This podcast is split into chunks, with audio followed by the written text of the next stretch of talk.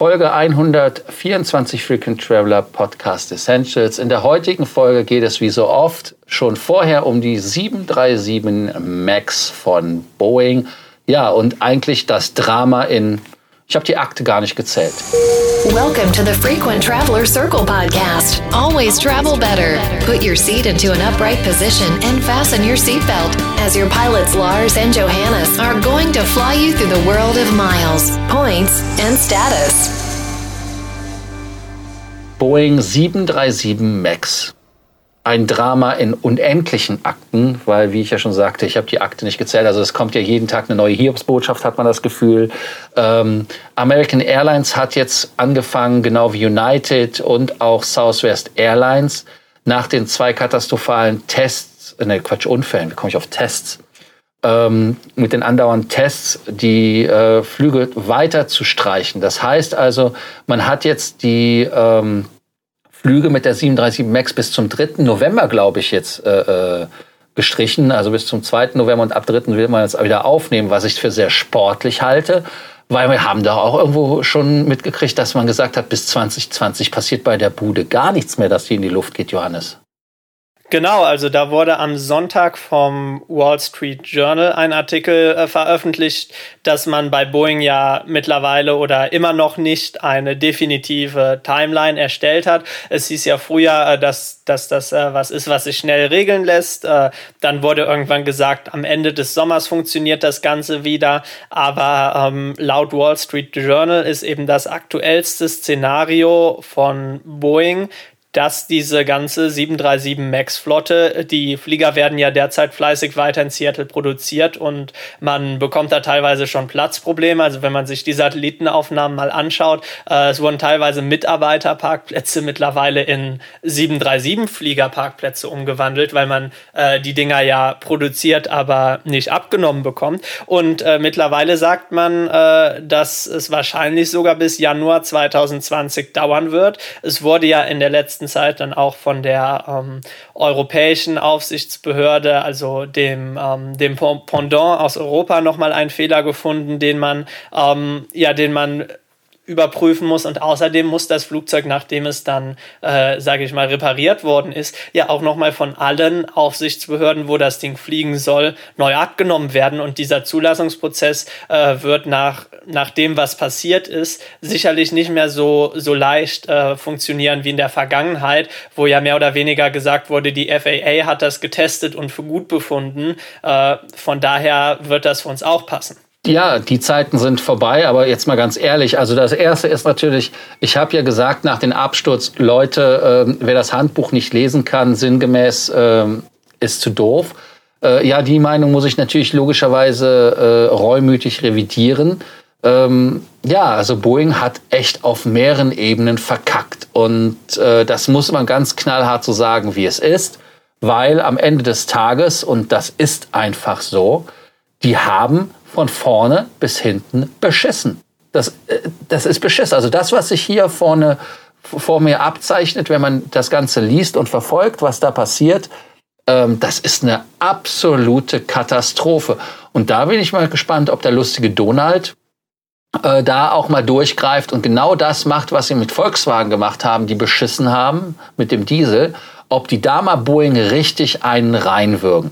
Und ich meine, die 100 Millionen, die die an die Nachkommen, äh, hätte ich fast gesagt, an die Hinterbliebenen zahlen wollen, das ist ein Witz. Das ist ein absoluter Witz.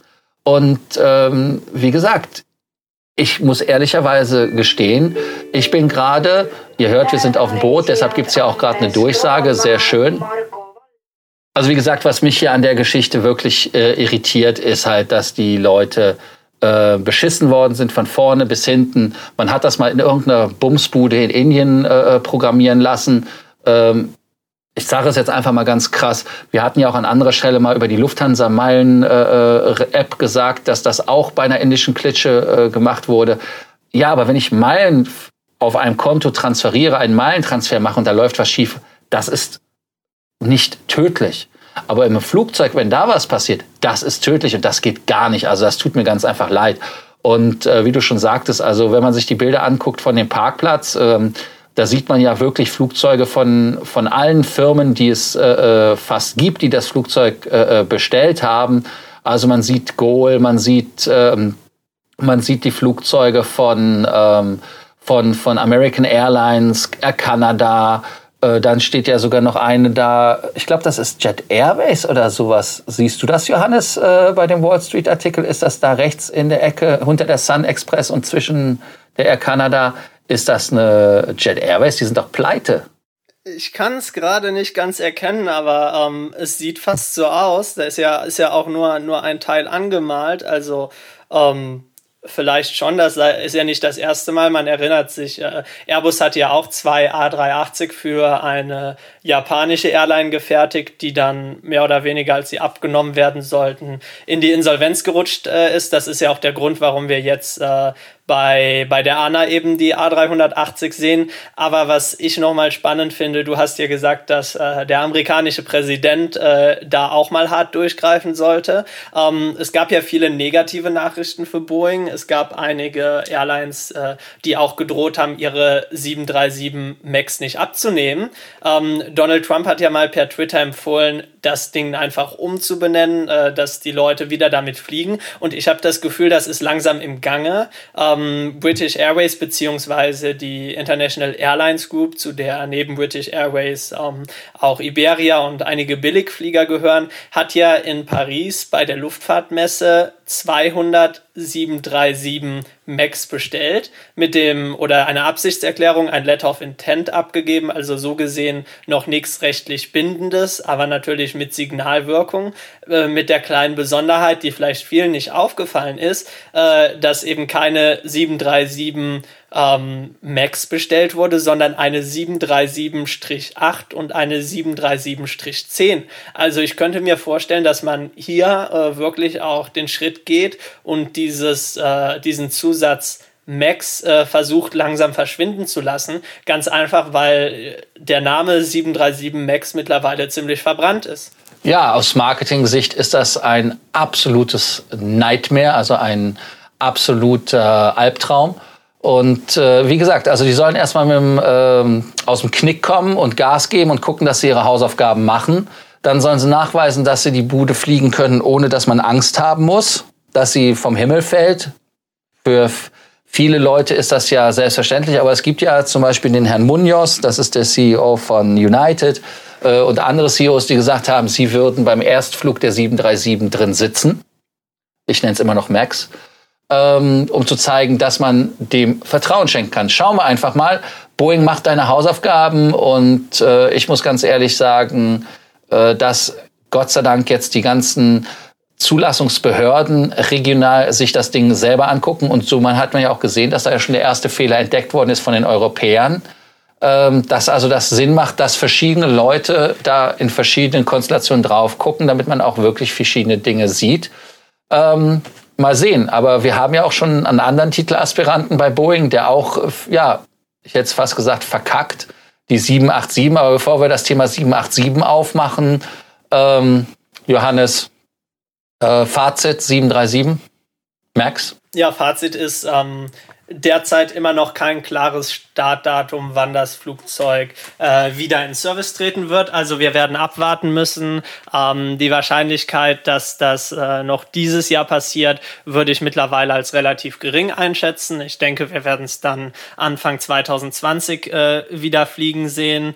Ähm, meiner Meinung nach wird es auch so sein, dass das Flugzeug ähm, ja dann letzten Endes doch wieder bei den Passagieren Anklang findet. Ob man tatsächlich die Namensänderung äh, da jetzt forciert oder nicht, das wird man sehen müssen. Was natürlich äh, vielleicht auch nochmal langfristig wichtig ist, ist zu sehen, äh, dass eben doch manchmal das Undenkbare passieren kann. Du hast es ja gesagt, du hast anfangs äh, äh, gesagt, wenn Boeing ein Flugzeug in die Luft bringt, dann ist das auch sicher und dass dieses Vertrauen jetzt mit der 737 Max erschüttert wurde. Das ist natürlich ein Ereignis, das sollte allen zu denken geben, führt aber dann hoffentlich auch in der langen Frist dazu, dass die Luftfahrt zukünftig noch sicherer wird und man wirklich jetzt bei jeder Neuzulassung von Flugzeugen äh, ja jede Schraube dreimal umdreht und wirklich genau guckt, ist das, was wir hier in die Luft bringen, äh, unter sämtlichen Bedingungen auch sicher. Und ähm, so war es in der Luftfahrt immer, dass eben solche, solche Skandale dazu geführt haben, dass man langfristig die Sicherheit erhöht. Und natürlich an Boeing nochmal das ganz klare Signal, man darf sich nicht dadurch, dass der Konkurrent jetzt ein, ein Flugzeug früh rausbringt und man kein,